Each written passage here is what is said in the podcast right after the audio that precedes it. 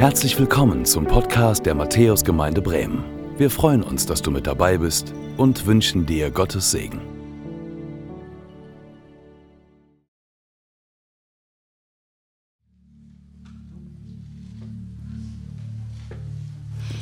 Ihr Lieben, ich freue mich, euch alle zu sehen. Wie schön, dass wir heute den ersten Advent gemeinsam feiern dürfen und können. Ich muss sagen, ich liebe die Weihnachtszeit. Heute im ersten Gottesdienst wurde ich gefragt, ob ich die Kerze anzünden möchte. Ich habe sofort Ja gesagt. ich finde es so besonders. Heute können wir die erste Kerze anzünden. Die Adventszeit beginnt. Ich glaube daran, dass Jesus das Licht der Welt ist. Ich glaube daran, dass Jesus uns begegnen möchte. Und ich glaube daran, dass Jesus tatsächlich Mensch geworden ist, aus Liebe zu uns. Bevor ich in die Predigt starte, bete ich noch kurz. Jesus, danke, dass du auf diese Welt gekommen bist. Danke, dass wir das wieder feiern dürfen. Jesus, danke, dass wir uns jetzt wieder ganz bewusst daran erinnern können, was du für uns getan hast, dass du diesen Weg auf diese Welt für uns gegangen bist, Herr.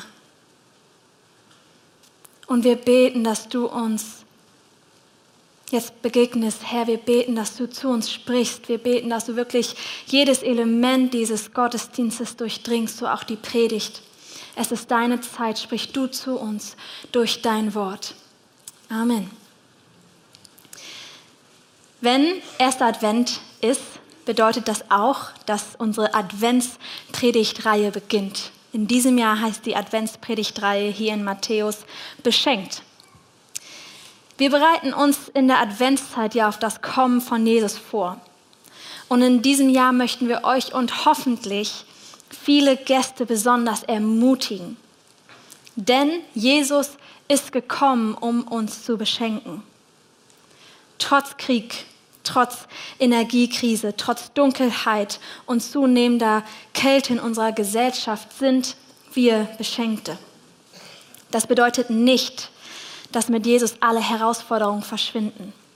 Aber mit ihm können wir trotzdem Hoffnung und Freude haben.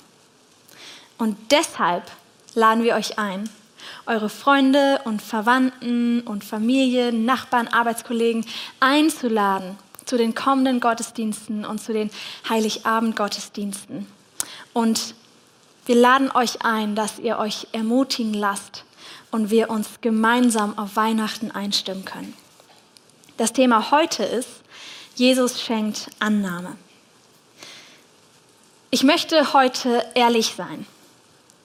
Zuerst war ich mir unsicher, ob ich zu diesem, Predig, zu diesem Thema predigen möchte oder nicht. Beziehungsweise habe ich eigentlich erstmal Nein gesagt.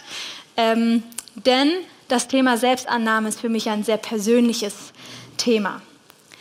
Aber Gott hat mich bewegt, doch dazu zu sprechen und ich möchte ihn groß machen und euch heute mit hineinnehmen in das, was Gott in meinem Leben zum Thema Selbstannahme getan hat. Bei mir war es früher so, dass mein Selbstwert quasi nicht existiert hat. Ich dachte, ich kann nichts, ich bin nichts und ich bin es auch eigentlich nicht wert, beachtet zu werden, weil ich kann nichts und ich bin nichts. Das begann, als ich circa zwölf oder 13 Jahre alt war.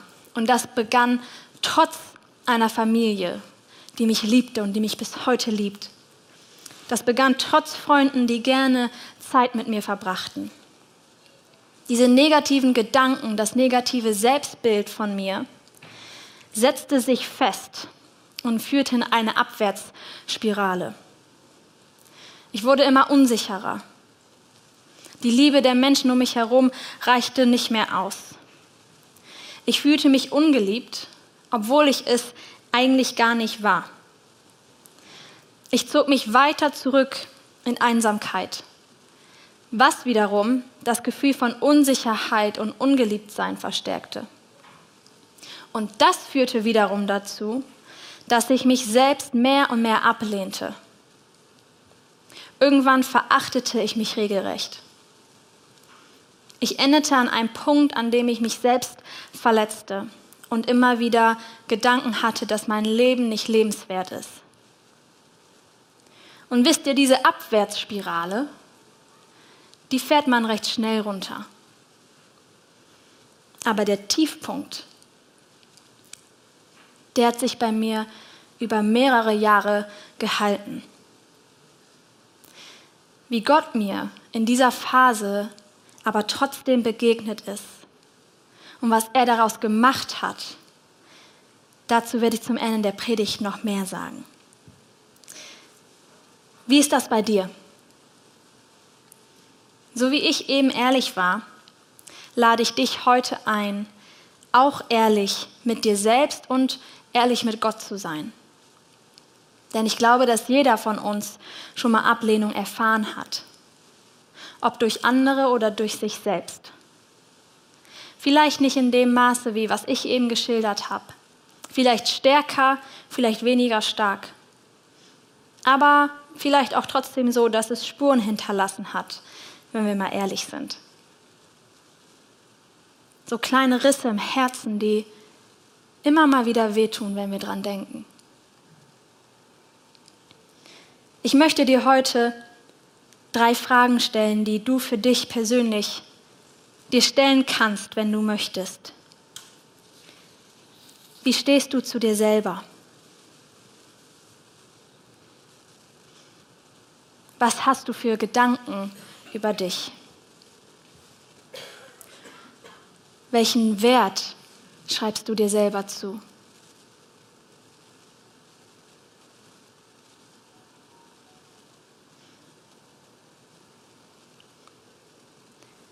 Wir wollen heute aber nicht nur Fragen an uns selber stellen, sondern wir wollen heute vor allem zwei Fragen an Gott stellen. Und zwar wollen wir Gott fragen, wie er zu uns steht und welchen Wert er uns zuschreibt. Und dann wollen wir auch noch gucken, wenn es zwischen diesen beiden Sichten von uns selber auf uns und von Gott auf uns Spannungen gibt, wie wir damit umgehen können.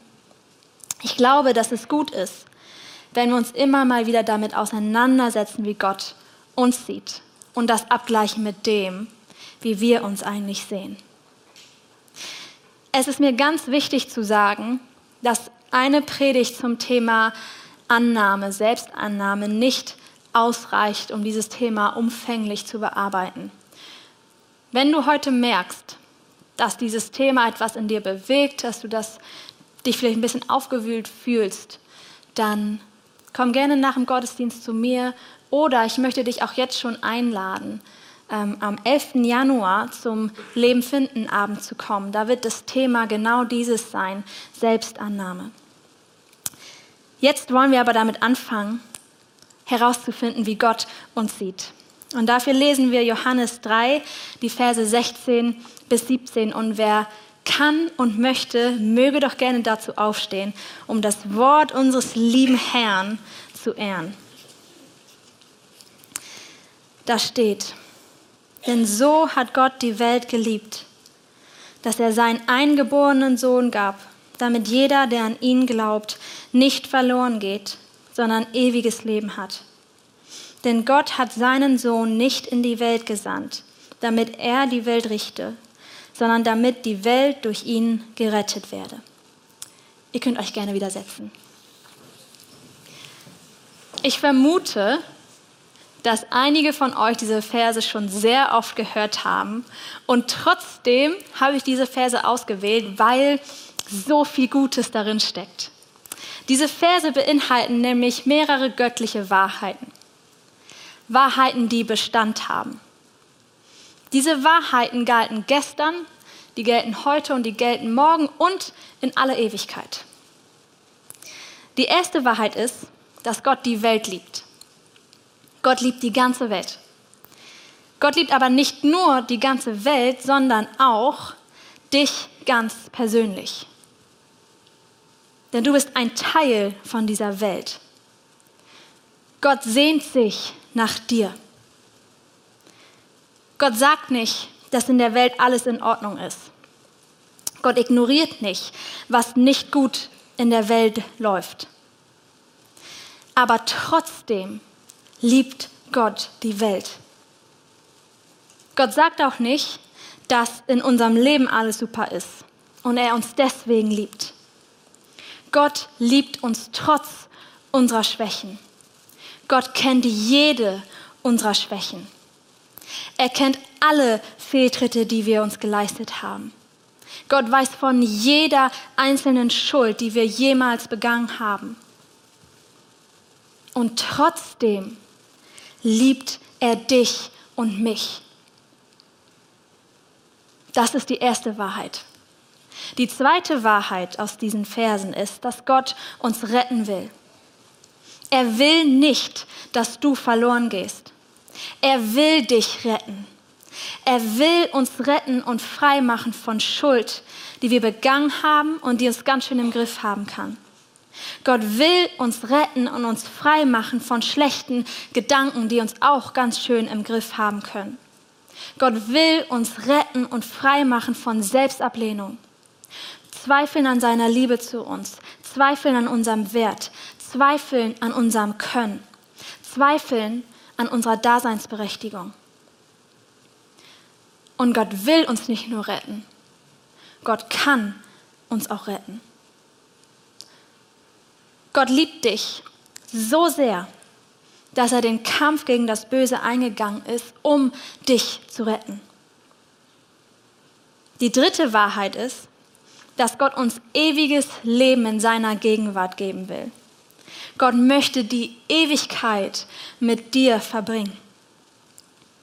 Ich weiß nicht, wann du das letzte Mal einen Besuch eingeladen hast, auf den du dich auch eigentlich gefreut hast, aber dann ist der Besuch einfach nicht mehr gegangen und ist so ein Ticken zu lange geblieben.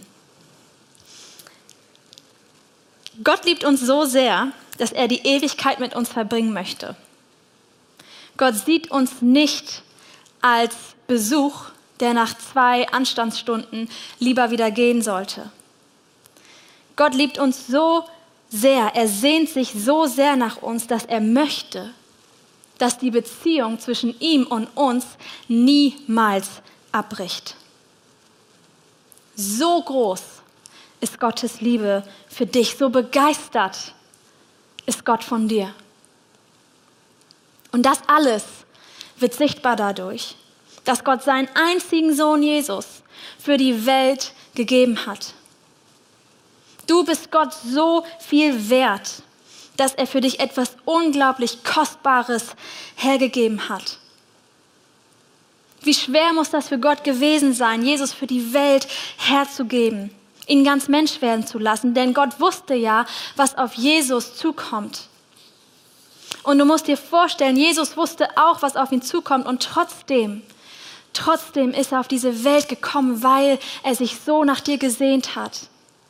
Gott wollte dich und mich und die ganze Welt so unbedingt retten und die Ewigkeit mit dir und mir so unbedingt verbringen. Er wollte dich und mich so unbedingt lieben, dass er das auf sich genommen hat.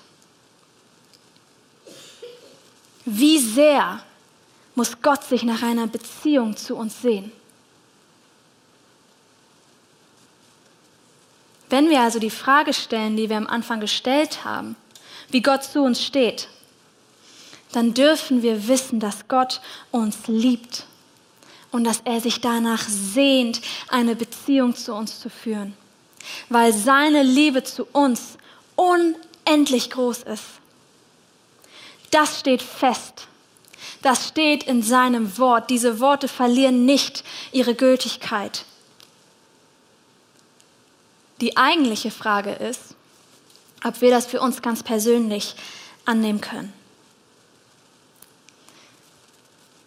Die zweite Frage, die wir Gott in diesem Gottesdienst stellen wollten, war, welchen Wert schreibt Gott dir zu? Dafür werde ich drei kurze Bibelstellen vorlesen. 1. Mose 1, 26 bis 27. Dann sagte Gott, jetzt wollen wir Menschen machen unser Ebenbild, das uns ähnlich ist. So schuf Gott den Menschen als sein Ebenbild, als Mann und Frau schuf er sie. Psalm 139, 13 und 14. du hast mich geschaffen, meinen Körper und meine Seele. Im Leib meiner Mutter hast du mich gebildet. Herr, ich danke dir dafür, dass du mich so wunderbar und einzigartig gemacht hast. Großartig ist alles, was du geschaffen hast. Das erkenne ich. Epheser 2, Vers 10. Denn wir sind seine Schöpfung, erschaffen in Christus Jesus zu guten Werken, die Gott zuvor bereitet hat, damit wir in ihnen wandeln sollen. In der Bibel lesen wir immer und immer und immer wieder, dass Gott uns geschaffen hat. Gott hat dich geschaffen. Er hat sich überlegt, wie du sein sollst. Gott hat sich überlegt, wer du sein sollst. Sogar deine Haare auf deinem Kopf sind gezählt, lesen wir an anderer Stelle. Gott hat dich geschaffen, weil er dich auf dieser Welt haben wollte. Das war seine freie Entscheidung. Du bist gewollt. Du bist kein Unfall. Du bist auch kein Zufall. Gott wollte dich erschaffen. Und das gibt dir einen unbeschreiblichen Wert. Du bist wertvoll in Gottes Augen. Du bist kostbar für Gott. Dein Wert hängt also nicht davon ab, was du tust oder was du leistest. Dein Wert hängt übrigens auch nicht davon ab, wie viel du dich in einer Gemeinde engagierst. Vielleicht hast du manchmal das Bedürfnis, dich sehr stark in Gemeinde zu engagieren. Und das ist ja auch gut, wir freuen uns darüber, versteht es nicht falsch. Aber das ist nur so lange gut, wie du das nicht machst, um dadurch deinen Wert zu definieren. Das ist auch nur so lange gut, solange deine Beziehung zu Jesus darunter nicht leidet. Wenn du dich da vielleicht gerade wiederfindest, darfst du annehmen, dass du nicht etwas leisten musst, damit Gott dich liebt oder dich als wertvoll betrachtest. Du musst auch übrigens nicht leisten, damit wir dich lieben und dich als wertvoll betrachten.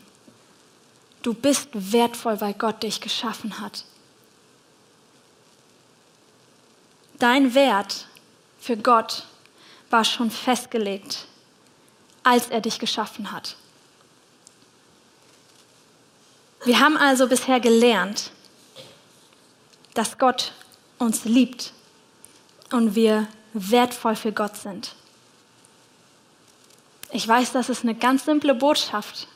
Und einige von euch haben das vielleicht schon sehr oft gehört. Wenn du es noch nie gehört hast, sage ich dir, das ist das Beste, was du jemals hören könntest. Egal an welchem Punkt du bist, ich glaube, das sollten wir uns immer, immer wieder bewusst machen, was das für ein Geschenk ist. Der Schöpfer des Himmels und der Erde liebt uns. Und wir sind wertvoll in seinen Augen. Er hat uns geschaffen, weil er uns wollte. Trotzdem kann es ja sein, dass es dir schwerfällt, das für dich anzunehmen. Oder dass du trotzdem schlechte Gedanken über dich hast und denkst, dass du wertlos bist. Oder dass du trotzdem das Gefühl hast, etwas leisten zu müssen, damit du dich wertvoll fühlst. Wenn das so ist, merken wir, dass es eine Spannung geben kann zwischen dem Bild, was wir von uns haben und dem Bild, was Gott von uns hat. Um herauszufinden, wie wir mit so einer Spannung umgehen können, schauen wir uns gleich 2. Korinther 12, die Verse 9 und 10 nochmal genauer an. Aber als erstes möchte ich zu dieser Bibelstelle sagen, dass Gott nicht so tut, als wäre ab dem Moment, an dem wir erkennen, dass Gott uns liebt und wir durch Jesus Rettung und Vergebung unserer Schuld und eine Beziehung zu Gott geschenkt bekommen, alles gut ist. Gott tut nicht so, als sei unser Leben ab diesem Zeitpunkt das Ende eines Märchens. Und sie lebten glücklich bis an ihr Lebensende. Gott ist ehrlich mit uns. Und ich muss sagen, das ist etwas, was ich wirklich an Gott liebe. Er ist ehrlich mit uns. Gott weiß darum, wie hart das Leben in dieser Welt sein kann. Gott weiß darum, dass wir Schwachheiten haben. Gott weiß darum, dass wir Bedrängnisse erleben werden. Ich weiß nicht, was deine Schwachheiten so sind. Vielleicht ist eine davon, dass du dich nicht annehmen kannst. Auch wenn du weißt, dass Gott dich liebt. Das Gute ist, dass, Paulus uns, äh, dass Gott Paulus einen Tipp gegeben hat, wie wir mit unseren Schwachheiten, was auch immer sie sein mögen, umgehen können. Und diesen Tipp hat Paulus an uns weitergegeben. Und jetzt lesen wir 2. Korinther 12, die Verse 9 und 10. Und er hat zu mir gesagt, lass dir an meiner Gnade genügen, denn meine Kraft wird in der Schwachheit vollkommen. Darum will ich mich am liebsten viel mehr meiner Schwachheiten rühmen, damit die Kraft des Christus bei mir wohne. Darum habe ich Wohlgefallen an Schwachheiten, an Misshandlungen, an Nöten, an Verfolgungen, an Ängsten um des Christus willen. Denn wenn ich schwach bin, dann bin ich stark. Es geht hier um die Kraft von Jesus. Die Kraft von Jesus, die uns hilft, Notlagen durchzustehen. Die Kraft von Jesus, die uns stärkt, wenn wir kämpfen, sei es körperlich, mental oder geistlich. Hier kann auch die Kraft der Vergebung gemeint sein. Diese Stelle zeigt uns, dass wir uns nicht schämen brauchen, wenn wir schwach sind. Auch nicht, wenn wir so schwach sind, dass wir uns selbst für nichts halten. In dieser Stelle lehrt Gott uns, dass wir uns nicht dafür schämen brauchen, denn durch unsere Schwachheit bekommt er die Möglichkeit, umso mehr zu zeigen, wie stark er ist. Gottes Liebe zu dir ist so stark, dass du dich nicht erst selbst lieben musst, bevor er dich liebt. Unsere Schwachheit wird zur Stärke. Warum ist das so? In unserer Schwachheit wird Gottes Stärke vollkommen. Gottes Stärke bleibt unveränderlich, auch in unseren Schwachheiten, auch in Widerständen. Und genau so können wir auch diese Schwachheit, sich nicht selbst annehmen zu können, sich nicht lieben zu können, sich nicht wertschätzen zu können, zu denken, nicht genug zu sein, sich abgelehnt zu fühlen, zu Gott bringen und ihn bitten, darin stark zu werden. Denn Gott ist in und trotz unserer Schwachheit stark. Gottes Liebe wird in unserer Schwachheit stark. Gottes Wertschätzung wird in unserer Schwachheit stark. Denn wenn wir schwach sind, wird er in uns stark. Wie ging es für mich weiter, als ich an meinem Tiefpunkt angekommen war? Gott ist einen langen Prozess mit mir gegangen. Es gab nicht diesen einen einzigen Heilungsmoment, ab dem alles gut war. Ich habe mich lange in dieser Spannung des Trotzdem befunden. Über lange Zeit habe ich mich selbst abgelehnt.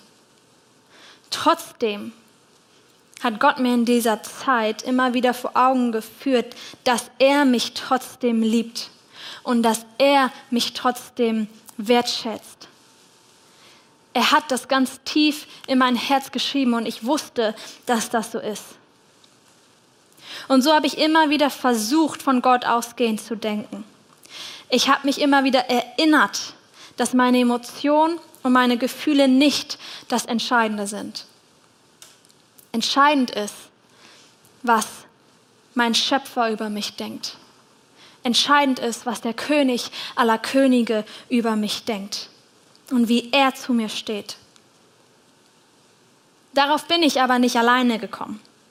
Gott hat Menschen in meinem Leben gebraucht, die mich wieder und wieder an Gottes Wahrheiten erinnert haben an seinen Blick auf mich erinnert haben, an seine Stärke in meiner Schwachheit erinnert haben, die für mich gebetet haben, die für mich gekämpft haben.